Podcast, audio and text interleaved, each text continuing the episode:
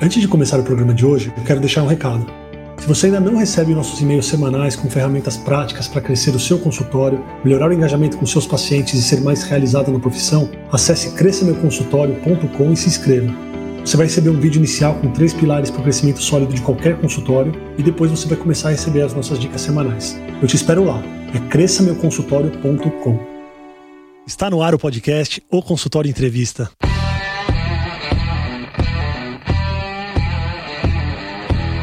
Bem-vindos, eu sou Daniel Kruglenski, médico, cirurgião do aparelho digestivo e vou entrevistar aqui especialistas em diversas áreas que vão nos ajudar a crescer na carreira, melhorar a conexão com os nossos pacientes e a se desenvolver na profissão. Como uma pessoa introvertida pode cativar outras pessoas? Esse é o tema do bate-papo de hoje, que a gente vai ter com Edmar Bula. O Edmar é CEO e fundador do grupo Croma de Design de Inovação ele é graduado pela SPM, ele possui mestrado em neurociência e comportamento pela PUC, com especialização em marketing digital por Harvard, além de ser formado em música e filosofia, ele também é conselheiro de administração do IBGC. Ele atua em empresas como Nokia, PepsiCo e o grupo WPP, ocupando posições de liderança regionais e globais. O Bull é coautor do livro Líderes de Marketing, colunista da Isto é Dinheiro, autor do podcast sobre inovação Ouça Bula, além de professor convidado e palestrante em eventos do Brasil e no exterior. Ele também é apaixonado por cultura, cognição e comportamento. Edmar, muito obrigado por aceitar o nosso convite. Cara, é um prazer, eu agradeço pela oportunidade. Eu fiz uma pesquisa no meu Instagram e a grande maioria dos médicos que me seguem é introvertida, é tímida, e eu até me surpreendi um pouco com isso, porque é um profissional que lida com gente. Então, você que se diz uma pessoa introvertida, eu queria entrar um pouquinho nesse, nesse tema, né? Introvertido, extrovertido. Qual é a diferença entre introversão e extroversão? É a mesma coisa que timidez, introversão? Olha só, todos nós somos um que introvertidos e um que extrovertidos. Na verdade, ninguém é totalmente introvertido e ninguém é totalmente extrovertido. Quando a gente se refere a introversão ou extroversão, né, uma pessoa mais contida ou uma pessoa mais expansiva, a gente está falando de atitudes, e quem define essa expressão, Jung define né, dois tipos de atitudes principais, que são os introvertidos e os introvertidos, e essa classificação junguiana, que é no século XX, ela vai se popularizar bastante a partir de 1920, é quando ele publica né, no, no Psychological Types, ele, ele publica os oito tipos de personalidade, isso vai se popularizar muito. Todos os testes que a gente tem acesso hoje, DISC, MBTI, bebem desta fonte. Então, introversão e extroversão tem a ver exatamente com a raiz dessas palavras. In, aquilo que é para dentro, ex, aquilo que é externalizado. Dentro desses dois grandes pilares ou tipos de atitudes, a gente tem algumas variações, mas basicamente o introvertido, ele tem um perfil mais analítico, mais pensador, mais intuitivo, mais planejador, enquanto o extrovertido, ele é mais expressivo, ele é mais amável e existem outras características, né? Os extrovertidos, que são basicamente os expressivos e os amáveis, eles também são muito realizadores. Os expressivos, por exemplo, são grandes líderes, que são extrovertidos. Os amáveis também são grandes realizadores, são grandes operacionalizadores de coisas. Amáveis são ótimos para você demandar uma tarefa, por exemplo. Eles vão levar aquela tarefa nos mínimos detalhes e vão entregar aquilo de uma maneira redondinha. Aliás, os amáveis adoram essas terminações redondinho, bonitinho, bem feitinho. É uma característica da linguagem dos amáveis. Os introvertidos já não, eles são mais analíticos, gostam gostam de uma conversa com começo, meio e fim, e também são muito decididos. Os introvertidos, eles estão ali, é aquela pessoa que você diz, nossa,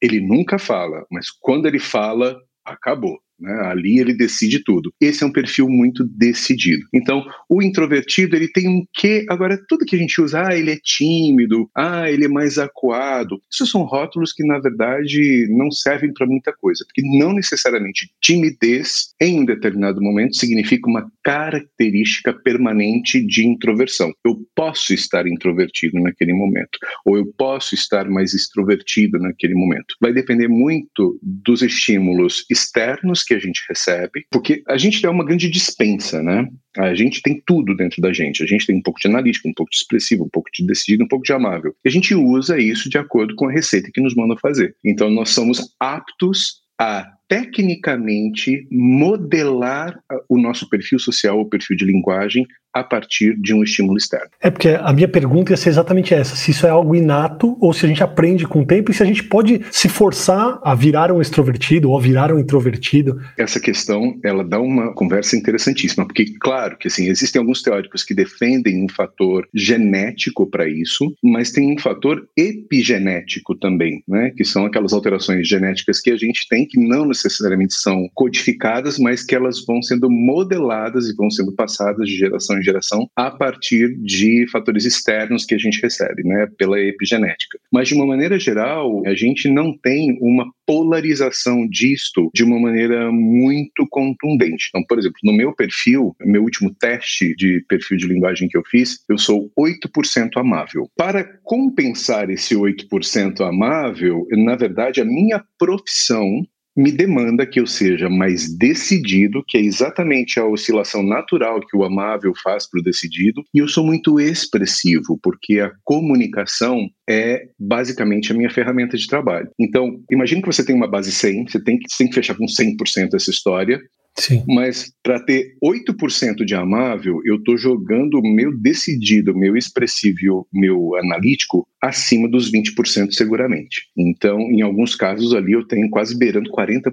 Mas eu também não vou contar muito de mim, senão fica muito, muito, muito fácil, né? Vamos começar a me analisar daqui a pouco. Não. Você acha que a autoconfiança tem um fator nessa introversão e extroversão? Em que sentido, eu, eu pergunto? De uma pessoa mais extrovertida, ela precisa de aprovação dos outros? Ou mais introvertido, ele é mais decidido e não precisa dessa aprovação? Não sei se tem alguma coisa relacionada ou se eu estou aqui viajando nessa pergunta. A aprovação, quando a gente observa o nosso comportamento social, né, e veja que a gente estava comentando sobre perfis sociais ou perfis de linguagem. E isso é da espécie humana, né? Então, se nós cozinhamos, é porque nós somos humanos e vice-versa. E se nós falamos, é porque nós somos humanos e vice-versa. E se nós somos sociais, isso também nos tornou humanos. Então, a, a, socialização em si é um fator de sobrevivência para nossa espécie há milhares de anos. Então, o aspecto de ser sociável ou socializável é algo que é inerente. Então, em determinadas situações, eu vou utilizar aquilo que me é mais conveniente. E aí, para mim, é que está a sacada disso tudo, porque eu não preciso ser extrovertido o tempo inteiro, por mais que esse perfil de linguagem seja dominante em um determinado momento da minha história. Porque reconhecimento, todos nós precisamos. A partir do momento que nós somos sociáveis, o reconhecimento faz parte da nossa natureza humana. Todos nós precisamos de algum tipo de reconhecimento. A empatia, que tem muito a ver com essa nossa conversa aqui, e isso tem a ver com o neurônio espelho, tem uma, uma série de coisas interessantes sobre imitação, e a gente pode enveredar aí por esse caminho, é o que vai nos dar esse reconhecimento. Então, eu reconheço no outro um determinado comportamento, eu passo a imitá-lo para ser reconhecido por engajamento. Então, você falou de médico, por exemplo, né? Às vezes os médicos são assim, são assado, ou pacientes são assim, são assado. A, a grande, o grande segredo do ponto de vista de linguagem, de comunicação, quando a gente traz isso para a teoria da comunicação, emissor, receptor, canal, decodificação, etc., é que a comunicação seja clara, seja fluida, seja adequada principalmente para o receptor. Então, se você tem, por exemplo, um paciente, ele é analítico, ele usa termos técnicos, ele gosta de números, ele conta uma história de começo, meio e fim. Ele é 8% amável. ele é preciso, o teu paciente uh, analítico. E se ele vai buscar um médico e esse médico, por acaso, ele é um médico amável né, ou de, de, características de linguagem mais amáveis. O que, que vai acontecer? Vai acontecer uma dissonância. Por mais que o médico seja tecnicamente capacitado, por mais que ele esteja dedicado a resolver aquele problema que o paciente leva, a linguagem ela não acontece, porque o analítico está esperando o médico contar uma história de começo, meio e fim. O médico, como amável, vai querer o detalhe da vida privada, vai saber como é que é a sua história, vai usar de novo os diminutivos Tem umas características interessantes quando a gente fala de amável, de analítico, porque tem muito daquilo que é como você se vê. Então, o, o analítico, ele vai se ver como um cara preciso, ele vai se ver como um cara é, cuidadoso, reservado, lógico. O amável, como é que ele está se vendo na história, né? Ele está se vendo como uma pessoa calorosa. O médico só está querendo ser caloroso, só está querendo ser cordato, paciente, cooperativo, amigável. Mas nós não estamos aqui falando, no contexto do reconhecimento, da socialização, de como eu me vejo, mas de como o outro me vê. Sim. Como esse médico amável está vendo esse paciente analítico? Que cara teimoso, como ele é detalhista, perfeccionista demais. Nossa, que paciente pedante. O paciente analítico, como é que ele está vendo o médico amável? Esse cara perde muito tempo, não vai direto ao ponto. Ah, é, é muito cheio de rodeios, sem objetivo, não é direto, lento demais para tomar uma decisão. Ele poderia ter me dito isso em 15 minutos, levou uma consulta de uma hora. Então, o que a gente está querendo dizer? Que não necessariamente uma consulta de uma hora é uma consulta boa.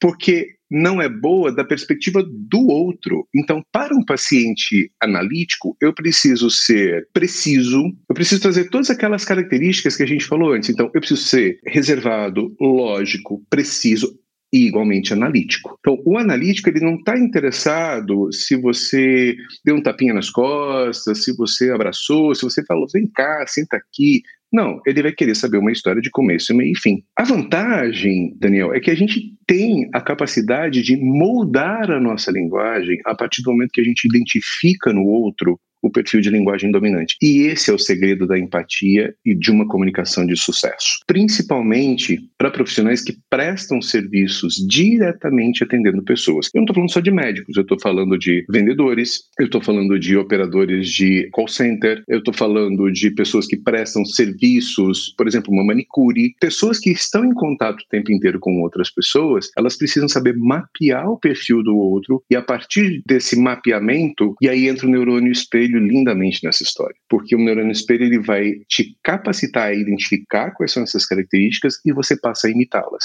E isso torna uma comunicação muito mais gostosa, eficaz, efetiva também, mas muito mais empática, né? É uma questão de empatia. Eu queria falar um pouquinho sobre essa história da identificação, porque tem muita gente que faz isso de maneira muito natural, eu tenho, eu tenho uhum. muita facilidade no meu consultório em saber quem eu tenho que dar um abraço e quem eu tenho que pedir uhum. um exame. Tem essa facilidade. Eu começo a conversar com a pessoa, eu já identifico, ó, esse cara é muito mais analítico, então vamos direto ao ponto. Ou tem aquela pessoa que uhum. eu vou conversar da infância toda e vou perguntar várias coisas. Mas como uma pessoa que ainda não desenvolveu essa, esse soft skill aí, essa habilidade, pode identificar se ela está lidando com uma pessoa mais analítica ou mais amável uhum. num consultório ou em qualquer situação que envolva a interação entre duas pessoas? O que, que acontece? Quando você falou, né, o paciente que vai direto ao ponto. O paciente que vai direto ao ponto, o médico que vai direto ao ponto, ele não é analítico, ele é decidido. As características do decidido, né, ele se vê como exato, como eficiente, direto.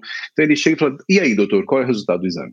Ele não quer mais delongas. O analítico não. O analítico quer que você explique o que aquele indicador de PCR tem a ver com outro indicador de TGO, como fala com o TGP, como é que está conversando com a bilirrubina e o que isso tem a ver com o exame de sangue de três anos. Então, o analítico ele te pede uma linha do tempo. Então, o analítico e o amável, que estão no mesmo polo esquerdo, vamos chamar assim, eles são de uma comunicação mais longa mais lenta. A diferença entre eles é que o analítico ele tende a parecer mais lógico no seu raciocínio. A conversa do analítico ele é como uma dissertação. Ele abre com uma premissa, ele discorre prós e contras e ele conclui. O amável, ele faz a mesma coisa, mas a lógica dele é um pouco diversa. Como ele procura ser cooperativo o tempo inteiro, o amável está te mapeando o tempo inteiro porque ele quer ser cordato e ele quer ser paciente com você. Na verdade, ele está mapeando se você entendeu o que ele está dizendo, porque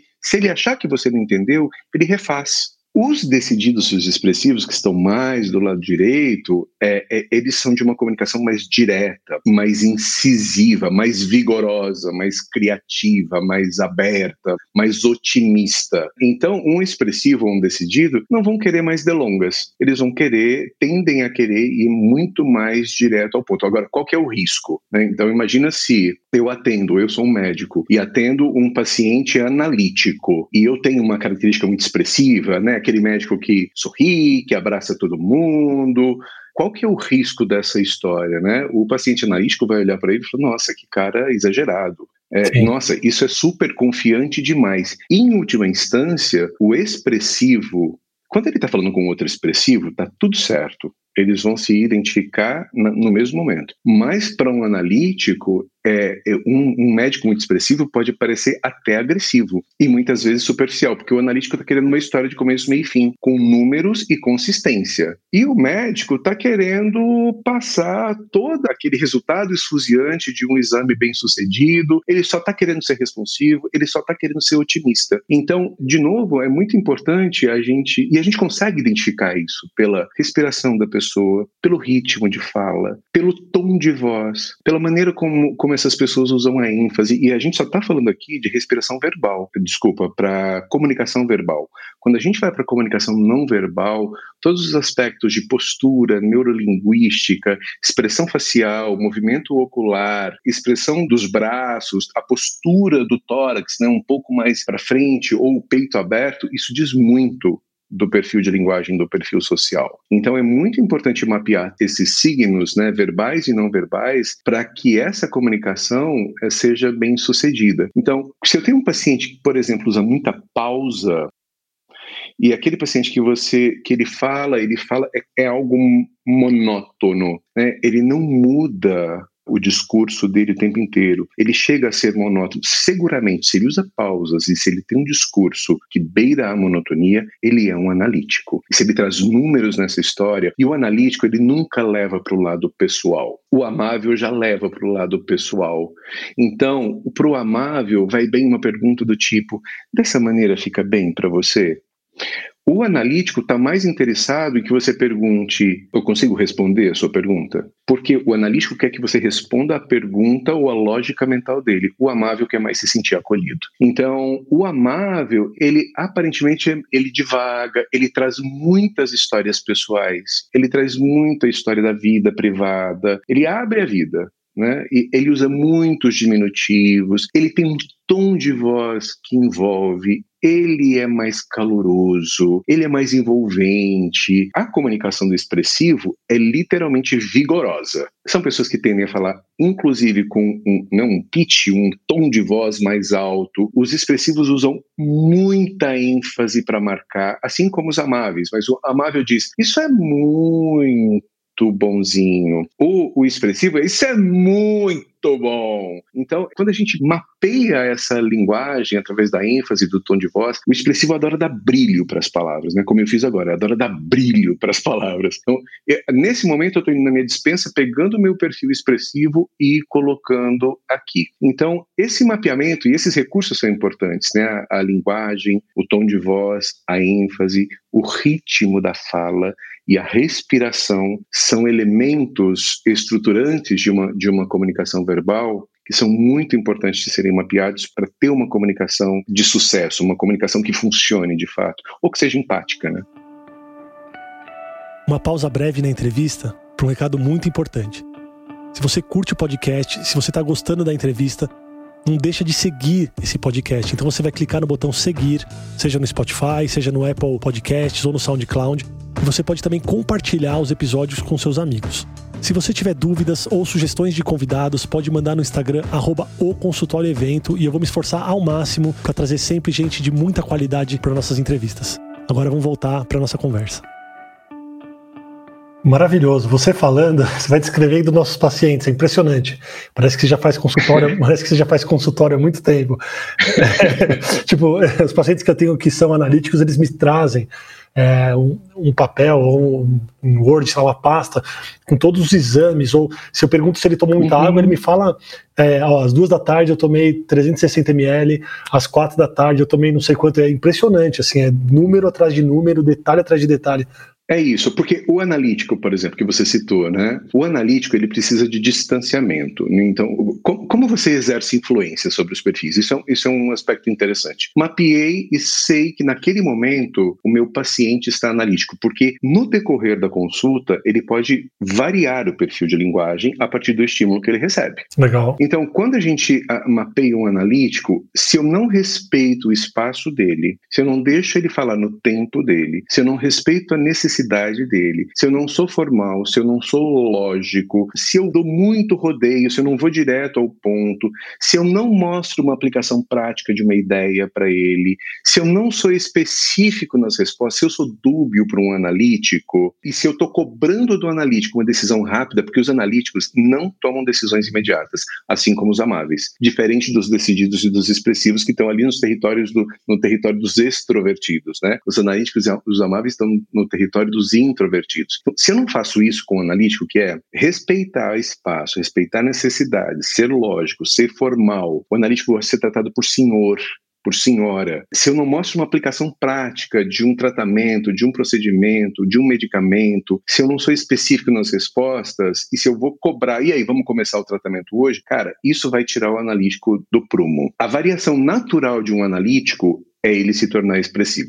E aí, quando você não, não respeita essa natureza de linguagem dele, ele tende a ser expressivo, a trazer características mais expressivas na linguagem, e aí você pode ter uma leitura de que ele é arrogante, por exemplo. Os amáveis, o que, que eles precisam? Os amáveis precisam de atenção. Então, o paciente amável é aquele que você precisa olhar no olho. O amável, ele também é mais sinestésico. Então, se você recebe um paciente amável no seu consultório e você não vai fazer um exame onde você vai colocar o estetoscópio, checar o abdômen, é, tomar o pulso, né, ele precisa dessa sinestesia. Por quê? Porque o amável espera que você seja com ele caloroso, que você seja simpático, que você seja informal. O amável não gosta do senhor e do senhora, ele gosta de você. Então, o amável adora que você fale de coisas positivas, ele adora que você seja envolvente, o amável adora dar contribuição. Então, o amável, é, foi a que eu te disse lá atrás da pergunta, dessa maneira fica bom para você? Então, o amável gosta desse tipo de, de colaboração na conversa, mas você também precisa ser paciente assim como o analítico, porque o amável não toma decisão rápida. O amável e o analítico, eles são perfis que vão normalmente buscar segundo as opiniões médicas ou ele vai precisar de um tempo, porque ele vai falar com a esposa, o marido, o filho, o papagaio, o cachorro, ele vai falar com um monte de gente para saber qual é a opinião das outras pessoas. E aí ele vai falar: ai, doutor, eu não sei ainda, estou aqui pensando, porque a minha filha vai casar. Então, o Amável ele traz essa composição de, de linguagem, a linguagem é o que a gente fala, né? Então, ele traz esse repertório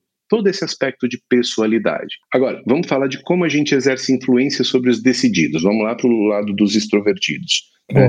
Então, o, o, decidido, você precisa ser assertivo, sucinto. Se você vai analisar, por exemplo, um histórico de três anos de exames, prepare um resumo de uma página para ele. Porque se você for começar a consultar todos os exames, olha esse aqui nesse exame de 2018, olha nesse 2019, ele vai achar que você é um perdido, que você é inseguro, que você não sabe, que você pode ser PhD em leitura de exames, mas ele vai achar que você é um perdido. Então, o decidido, ele precisa de um resumo de uma página. E para falar com o decidido, você precisa ponderar riscos e benefícios sempre. Né? Então, assim, você precisa conhecer o risco do que você está falando e você precisa conhecer o benefício do que você está falando. Agora, assim como ele precisa de um resumo de uma página, ele não gosta do, da subjetividade. Ele é diferente do amável, né? Então, e ele toma decisão na hora. O decidido é aquele paciente, você fala assim, e aí? Olha, o seu caso é cirurgia. E ele olha para você e diz, ok, qual a data? Então, o decidido, ele já toma uh, literalmente a, a, decisão da história. Então, às vezes até a gente se surpreende com a reação de um, de um decidido frente a uma ação nossa, como, por exemplo, marcar uma data de cirurgia ou fazer uma cirurgia. Como é que a gente exerce influência sobre os expressivos? Os expressivos, assim como os decididos, eles gostam de um discurso mais rápido, porque o ritmo de fala dos expressivos é como eu estou falando agora com você. Ele é mais acelerado, ele é mais rápido e, e, não é uma coisa monocórdica, não é monotonal, não é como os analíticos, né? Então, os expressivos, como eles estão ali na região dos fazedores também, né, no hemisfério inferior, você precisa ser muito amigável com ele, né? Sempre muito disposto, sempre muito motivador. Os grandes líderes são profundamente expressivos. Então, então, assim, você precisa mostrar ousadia. Se você tem um paciente expressivo, Aí você vai falar de um tratamento que é inovador, ele vai amar. E aí você fala, olha, tem esse tratamento e você precisa dar exemplos para ele. Olha, esse paciente fez isso e deu muito certo, esse paciente fez isso e foi muito legal e amigável, porque ele gosta mais da informalidade e tem uma característica no expressivo que é fundamental. Ele adora que você combine as ideias dele com as suas ideias. Então, um, um expressivo, você vai dizer, olha, Sabe aquele exemplo que você me deu? Então, se a gente pega aquilo e faz isso, vai dar esse resultado fantástico. O que, que você acha? Ele vai dizer, fantástico, vamos fazer agora. Então, é assim que você exerce influência sobre um expressivo. O expressivo é um paciente que testa o médico? Todos eles vão testar o médico de alguma forma. Então, todos eles testam o outro por quê? Porque assim como o médico está buscando reconhecimento, o paciente também está buscando reconhecimento. E isso acontece através da empatia, né? Lembrando que a empatia, a gente só tem empatia por causa de neurônios no espelho. Então, um vai procurar imitar o outro. Então, assim como um paciente amável está tentando mapear, isso é natural, porque a gente não pensa. Claro que aqui a gente está falando de técnicas de mapear o outro através de linguagem. Mas nós fazemos isso socialmente de uma maneira quase que natural. Né? Então, claro que a partir do momento que a gente traz a consciência disso e que eu uso isso como uma técnica, como uma ferramenta, eu trago isso para um território científico ou um território experimental, onde eu vou é, experimentar situações. Mas, naturalmente, a gente busca reconhecimento, por quê?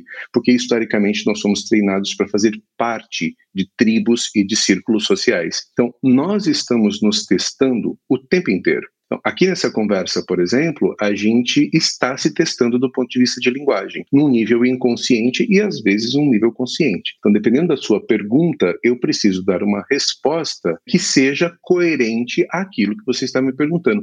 Não do ponto de vista só de linguagem, ou seja, do que eu estou falando, mas a gente está gravando um podcast aqui. Imagina você se eu não usar o meu lado mais expressivo para falar contigo. As pessoas que vão ouvir vão dizer que coisa monótona, essa pessoa não muda nossa, tá, tô dormindo aqui. Então, a ênfase nesse podcast ela é fundamental. Sim. A gente precisa dar brilho, a gente precisa ser engajador, a gente precisa fazer brilhar alguns conteúdos para que as pessoas digam: Uau, agora eu entendi. Porque a ênfase é uma excelente ferramenta para educação. Por isso que os professores, né, a gente sempre tem exemplos dos professores de cursinho ou daqueles professores mais cativantes, são aqueles mais expressivos, que são líderes natos. Né? Então, todos nós estamos nos testando o tempo inteiro. Cada um à sua maneira. O analítico vai testar se você conhece de fato daquilo que você está falando. O expressivo vai testar se você é ousado mesmo ou se você é um médico como os outros. O decidido vai querer saber se você é bom o suficiente para entender a situação dele, independentemente do histórico que ele tenha, e resumir aquilo de uma maneira útil e que ele faça alguma coisa com aquela informação. O amável vai testar você para saber se você dá atenção para ele. Imagina que você, de novo, é um médico com 300 PHDs nas costas e aparece um paciente oposto de mim que tem 6 a 8% de amável, ele é 32%, 35% amável. E você faz a consulta com ele o tempo inteiro olhando para a tela do seu computador, você está interessado nos resultados, está fazendo o seu trabalho, está ali olhando os indicadores. O caso é grave, mas ele quer que você olhe para ele. então, naquele momento, ele só precisa ser envolvido. Ele precisa, antes de mais nada, que você o observe, que você dê importância a ele. E a comunicação visual para o amável é extremamente importante. Então, o olhar nos olhos, a sinestesia, o analítico nem tanto. O analítico ele está ali, ele vai olhar os números, ele é formal, ele gosta de distâncias. O amável não. O amável é o... e, e é muito engraçado a gente falar nisso porque às vezes a gente confunde as intenções das pessoas. Né? Se você tem uma pessoa muito amável e se você é mais analítico, a gente vai com uma carga de preconceitos em cima do outro.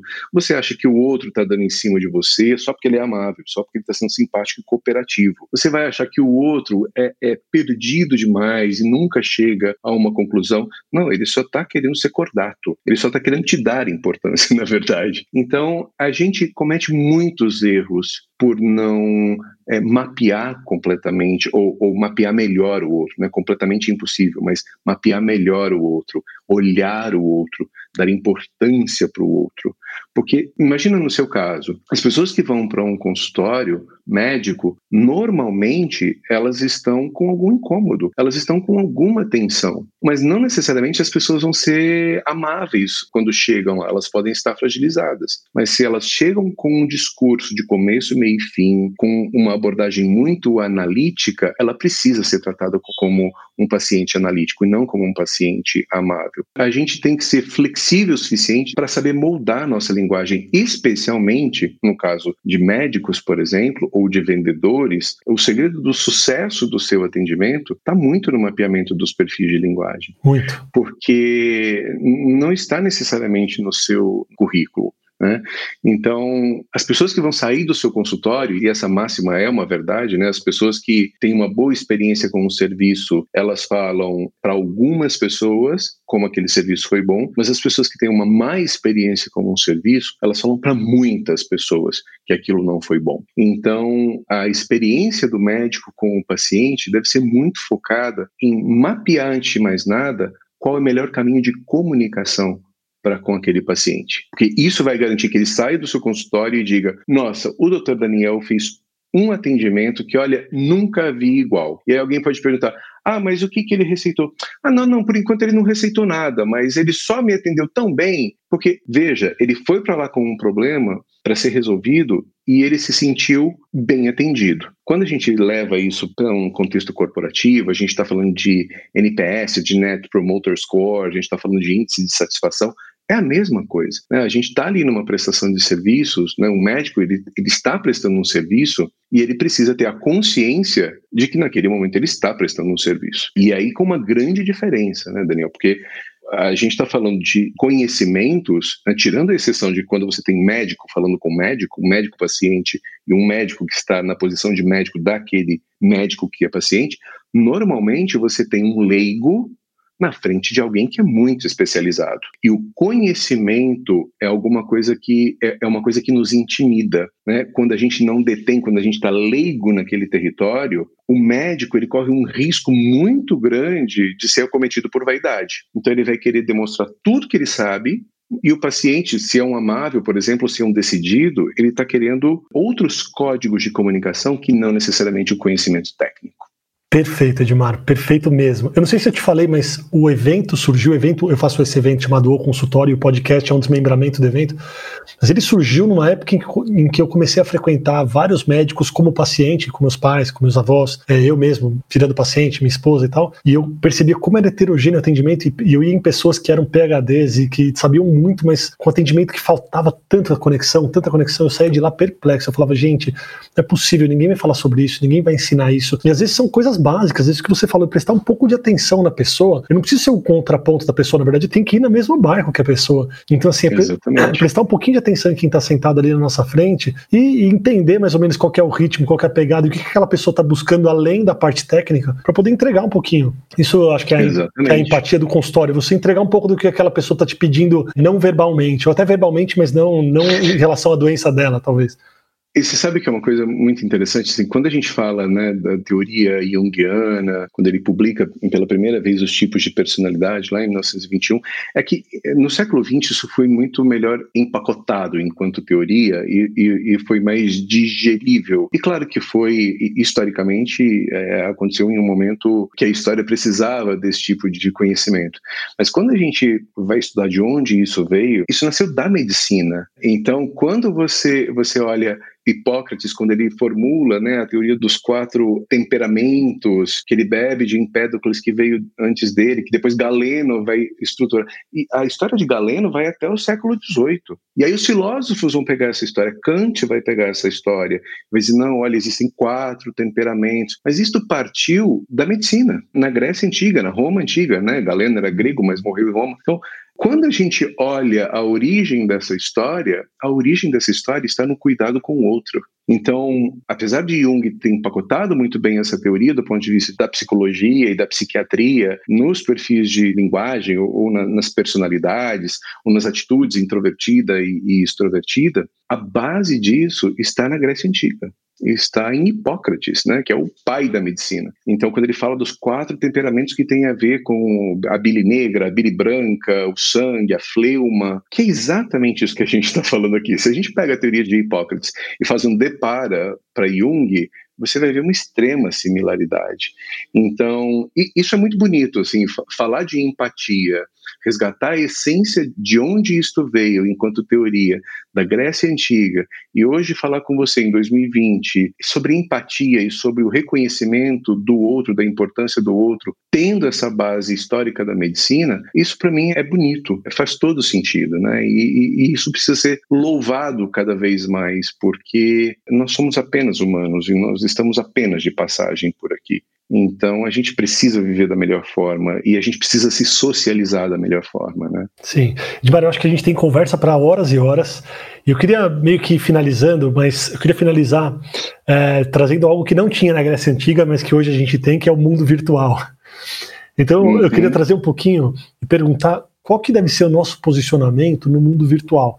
Porque no mundo real, ali na consulta tete a tete, eu consigo me moldar, eu consigo entender o que a pessoa precisa e, e adequar essa minha linguagem.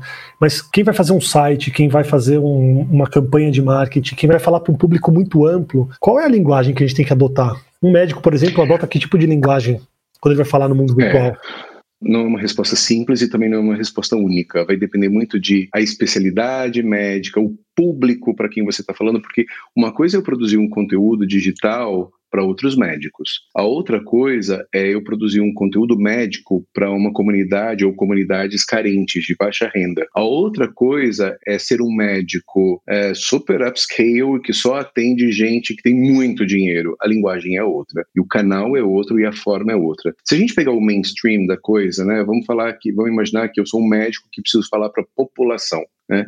E a gente tem algumas expressões interessantes no Brasil quando a gente fala de meios digitais e médicos falando por meios digitais. Então, quando a gente pega o Dr. Drauzio, por exemplo, e a gente olha como ele se expressa do ponto de vista de linguagem em vídeo. Vídeo, seguramente, é uma linguagem muito interessante, porque você consegue mapear a expressão é, corporal da, daquela pessoa e você consegue mapear ritmo, respiração, linguagem, ênfase, todas essas características que não são visuais, né, que são auditivas. É, os podcasts são uma outra expressão muito interessante. Eu consigo mapear todos esses cinco recursos, mas eu não vejo, mas eu consigo usar dessa técnica para dialogar com essas pessoas. Seguramente a linguagem escrita, eminentemente escrita, ela, ela é aberta a muitos vieses, muitas vezes, é, porque você corre o risco de ser ou superficial demais ou técnico demais. Mas via de regra, quando a gente pega o mainstream e, e, é muito importante a gente colocar isso no Brasil, por exemplo, onde a gente tem uma, é, é uma população de analfabetos funcionais muito grande, é uma proliferação de fake news em medicina, muitas pessoas que chegam aos serviços públicos de saúde que não têm condições às vezes de frequentar um, um, um serviço clínico ou médico privado, chegam com 300 teorias porque viram alguma coisa no Google, ou chegam tardiamente para um tratamento que eles equivocadamente se informaram que aquilo podia não ser nada, mas que de repente era um câncer de esôfago. E aí você fala, puxa, se ele tivesse vindo um ano antes, isso não estaria dessa maneira. Então, a melhor maneira de se comunicar, e talvez usando o Drauzio como uma referência, é uma linguagem muito despojada, muito clara, com expressões que não são complicadas, evitar anglicismos, evitar termos técnicos e ser muito didático. Todos os testes que a gente faz com consumidores brasileiros, com, com compradores brasileiros, é, a gente cada vez mais se surpreende ao notar como as pessoas elas têm uma capacidade de compreensão, por exemplo, de uma promoção, quando a gente fala 20% sobre, no segundo item, sobre o valor do primeiro, as pessoas não conseguem fazer esse raciocínio, Daniel. Então, assim, a gente precisa ser muito, muito simples sem ser simplista, porque a gente está falando de medicina, mas explicar aquilo em uma linguagem que seja acessível. E aí tem uma coisa muito interessante, né? Quando a gente pega a educação de adultos, a melhor maneira de você educar um adulto é por comparação. Então, usar comparações o tempo inteiro, preferencialmente fora da medicina, e fazer essas, essas comparações, essas analogias, são caminhos muito bacanas para fazer educação técnica ou de um conceito muito técnico, né? Então, como explicar, por exemplo, uma radioterapia né, para as pessoas, né? Qual a diferença entre uma quimioterapia e uma radioterapia para leigos? Então, Os conteúdos que são áudio ou vídeo são muito bem-vindos. Um cuidado extremo em não parecer pedante demais no vestuário. Então você observa, por exemplo, que o Dr. Drauzio, ele, ele raramente está, ele já usou isso no passado, mas terno e gravata. Né, porque essa é uma linguagem visual, né, um signo não verbal que nos levam a uma visão muito corporativa das coisas, cria um distanciamento, é o médico lá em cima e eu aqui embaixo. É, agora, a medicina ela tem signos importantes, né? Quando eu falo de jaleco, quando eu falo do estetoscópio, são, são clichês, inclusive, mas são signos que transmitem autoridade. E isso é muito importante. Numa época de proliferação de fake news, a mensagem precisa, ela precisa ter uma curadoria muito confiável. Então, as credenciais são muito importantes nesse, nesse momento. É, mas, mas ali, do ponto de vista de linguagem, é, usando esses cinco elementos, né, uma respiração, ritmo, linguagem, ênfase e tom de voz, uma respiração tranquila para explicar sobre medicina, um ritmo que não deve ser acelerado, uma linguagem acessível, sem termos técnicos, sem anglicismos, uma ênfase nas palavras corretas, aonde precisa estar, sem exageros, e um tom de voz que seja envolvente e inclusivo. Então, dessa maneira, a gente tem uma comunicação médica para uma população, para as massas, que tende a ser bastante, bastante aceitável. E do ponto de vista visual, é, aceitável do ponto de vista de cognição, né? Estou falando de cognição e comportamento, não aceitável do ponto de vista de julgamento. E uma linguagem visual que seja mais despojada, mas que mantenha alguns elementos que transmitem autoridade do médico é, sobre aquilo que ele fala, né? Aquilo representa, um estetoscópio representa uma autoridade. É, se, eu, se, eu, se, eu, visto, por exemplo, um jaleco e coloco um estetoscópio, gravo um vídeo e vou falar sobre cirurgia bariátrica eu posso não entender nada de cirurgia bariátrica, mas as pessoas vão ver aquele vídeo e vão jurar que eu sou um médico. Então, esses signos, eles, eles transmitem muita, muita importância. A gente só tem que tomar cuidado para não gerar distanciamento às vezes, e aí a linguagem pode nos ajudar. Legal, Edmar. Nossa, é muito interessante e a gente tem conversa para horas aqui. E o que eu queria te perguntar, na verdade, se quem quiser entrar em contato com você, se tem algum canal aí que seja mais fácil para entrar em contato, se a pessoa quiser uma consultoria, palestra, dúvidas. É, eu tenho uma companhia de inovação que é chamada Grupo Croma, então as pessoas conseguem me acionar por lá, me acessar por lá. Eu também sou muito ativo no meu LinkedIn, eu não tenho outras redes, eu prefiro focar ali porque é a minha linguagem corporativa onde eu, eu encontro a maioria dos meus, meus clientes potenciais clientes. Eu estou sempre acessível ali também, mas eu adoro conversar, como você já percebeu. Então, eu respondo sempre as pessoas que me mandam mensagens. Então, eu, eu acho muito gostoso alguém te mandar uma mensagem querendo uma conexão, ou querendo saber alguma coisa, ou querendo uma referência de livro. Isso é muito gostoso. Então, assim, eu, eu procuro ser empático a quem está mandando, porque as pessoas pararam para mandar uma mensagem para você, investiram tempo para escrever. Você não pode desdenhar daquilo. Então, é muito importante valorizar o tempo do outro quando ele é dedicado a você. Então, eu vou ter prazer de falar com as pessoas que, que quiserem continuar essa conversa ou que, enfim, que estiverem interessados em palestras, em projetos, vai ser um prazer. E eu queria te agradecer imensamente. Você engrandeceu o podcast com toda a sua ênfase, toda a sua expressão. Não tenho palavras, assim, acho que foi muito legal mesmo. Eu tenho certeza que vai ajudar muita gente que está ouvindo a gente. Obrigado mesmo, viu, Edmar? Muito obrigado. Percebeu como a gente foi? Percebeu como meu tom de voz mudou agora no final? Eu estou mais amável? a gente vai se. o seu se... também mudou agora. O seu também mudou agora. Então, o nosso tom de voz, percebe? Eu não estou mais naquele pitch mais alto, como eu estava explicando alguma coisa, porque ali tinha uma finalidade de explicar. Agora a gente já está numa finalização. E aí eu pergunto para você, nesse tom amável que você está agora, dessa maneira fica bom para você, Daniel? Maravilhoso. Para que dia a gente pode agendar sua cirurgia, então? aí eu vou puxar meu decidido. Agora! obrigado, obrigado. Obrigado. obrigado. Um abraço. Valeu. Tchau. Tchau. Obrigado por você que está ouvindo o podcast. Se você gostou, compartilha, curte com os amigos. Se você tiver alguma dúvida, pode mandar no arroba ou consultório evento no Instagram e eu espero você no próximo episódio. Um grande abraço.